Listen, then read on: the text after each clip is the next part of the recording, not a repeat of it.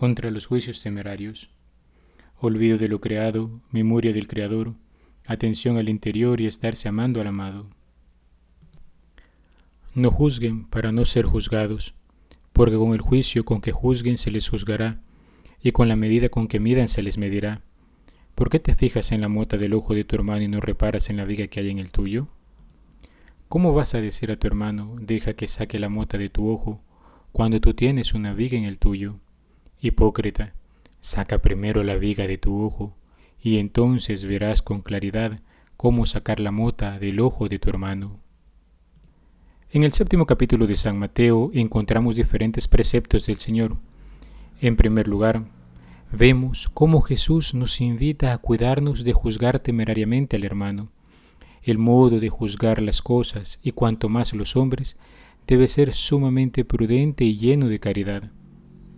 Jesús, como Maestro de vida eterna, nos enseña que podríamos tener la visión ofuscada o viciada por algún defecto y que podríamos errar. Atención que nos dice que si vemos a nuestro hermano que hace el mal, nos hagamos sus cómplices cerrando un ojo como si nada sucediese. Él mismo nos hablará de la corrección fraterna en otra ocasión, sino que Jesús nos dice que hemos de estar atentos a que nuestra mirada sea pura y limpia de cualquier mala inclinación que pudiera perjudicar antes que salvar a nuestro hermano. Los maestros de vida espiritual, siguiendo esta enseñanza, nos han dado consejos muy prácticos sobre este tema. Les propongo tres grandes. Primero, San Agustín que nos dice, Procurad adquirir las virtudes que creéis que faltan en vuestros hermanos, y ya no veréis sus defectos, porque no los tendréis vosotros. Esto lo dice mientras comenta el Salmo 30. El santo de Hipona nos invita a que, cuando nos parezca que algo anda mal en nuestro hermano, nos examinemos a nosotros mismos primero, si estamos haciendo lo que en psicología se llama una proyección de nuestros propios defectos en él, que, dicho sea de paso, sucede más seguido de lo que parece. Pensemos, ¿en qué modo manifiesto yo ese defecto que veo en él?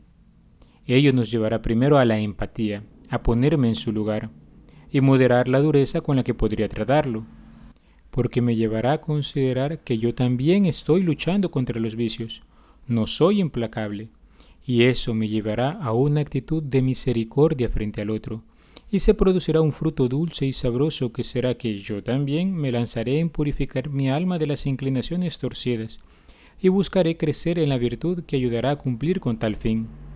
En segundo lugar, consideremos las palabras de San Ignacio de Loyola, que en sus ejercicios espirituales escribía, Todo buen cristiano ha de ser más pronto a salvar la proposición del prójimo que a condenarla, y si no la puede salvar, inquirirá cómo le entiende, y si mal entiende, corríjale con amor, y si no basta, busque todos los medios convenientes para que bien entendiéndola se salve.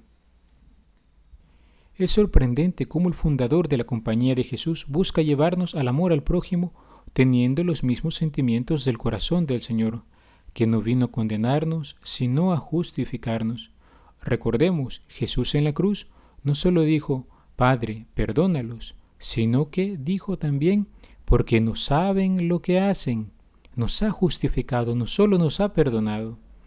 Se trata de buscar por todos los medios, pues, de dejar a nuestro hermano en alto, y si hace falta hacer una corrección, pues se debe hacer del modo más claro, dulce y suave, de modo que no hagamos que se pierda con una mala actitud la oportunidad de hacer un gran bien a aquel por cuya salvación deberíamos estar dispuestos a dar la propia vida para mayor gloria de Dios. Tercero, San Juan de la Cruz. Él, como sabio y experto director espiritual, escribiría una serie de recomendaciones a un fraile, las cuales se han titulado Las cautelas, en razón de las advertencias que hace a este hermano de una serie de cosas que se debe cuidar para vencer a los enemigos del alma, a saber, el mundo, el demonio y la carne. Pues respecto al tema que nos compete, podemos considerar sin duda una que advierte para vencer al mundo, dirá el doctor de la Iglesia. La tercera cautela es muy necesaria, para que te sepas guardar en el convento de todo daño acerca de los religiosos, la cual, por no la tener muchos, no solamente perdieron la paz y bien de su alma, pero vinieron y vienen ordinariamente a dar en grandes males y pecados. Esta es, que guardes con toda guarda de poner el pensamiento y menos la palabra en lo que pasa en la comunidad, que sea o haya sido de algún religioso en particular, no de su condición, no de su trato, no de sus cosas, aunque más graves sean, ni con color de celo ni de remedio, sino a quien de derecho conviene, decirlo a su tiempo, y jamás te escandalices ni maravilles de cosas que veas ni entiendas, procurando tú guardar tu alma en el olvido de todo aquello. Porque si quieres mirar en algo, aunque vivas entre ángeles, te parecerán muchas cosas no bien, por no entender tú la sustancia de ellas.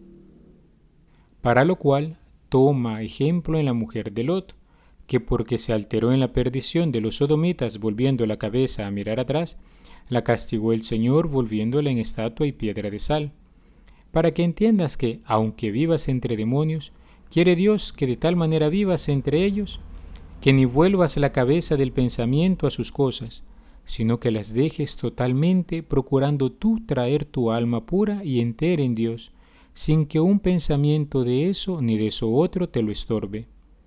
Y para eso ten por averiguado que en los conventos y comunidades nunca ha de faltar algo en que tropezar, pues nunca faltan demonios que procuren derribar los santos, y Dios lo permite para ejercitarlos y probarlos.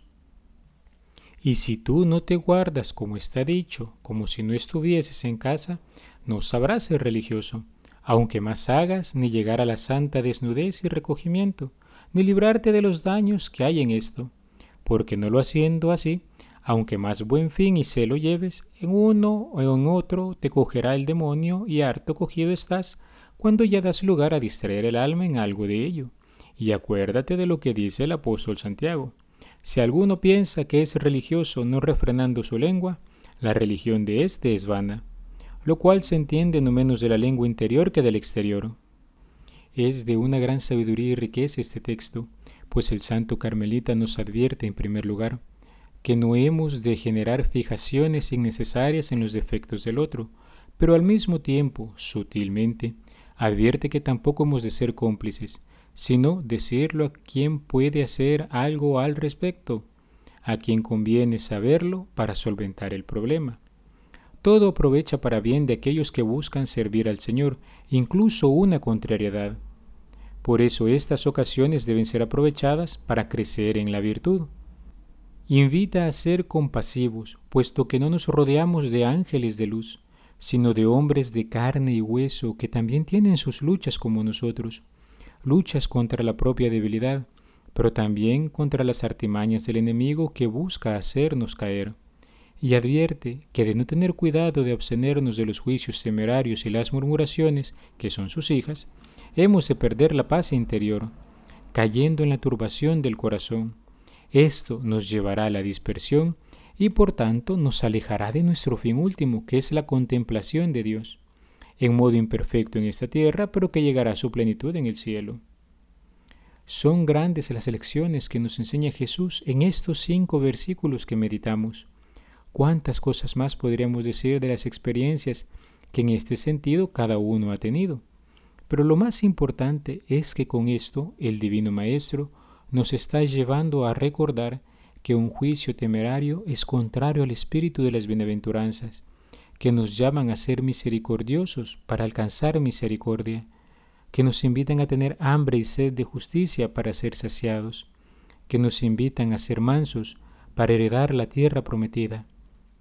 Es más, es contrario al mismo modo de amar del Padre a quien pedimos perdone nuestras ofensas como perdonamos a los que nos ofenden y que hace salir su sol sobre buenos y malos. La murmuración y el levantar juicios temerarios a fin de cuentas se concretan muchas veces en la maledicencia, que es un pecado contra la justicia y que nos lleva a hablar mal o revelar los defectos del prójimo a otros. Es verdad, queridos hermanos, que uno debe ser sincero, debe ser recto, decir sí cuando es sí, no cuando es no y llamar las cosas por su nombre.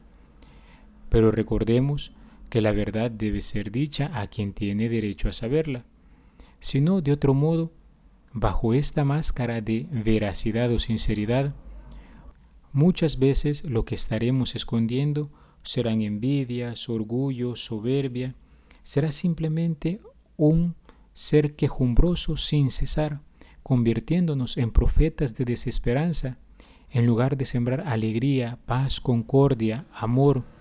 Lejos de ser hombres que anuncian la buena nueva del Evangelio, nos convertiremos simplemente en propagadores del mal.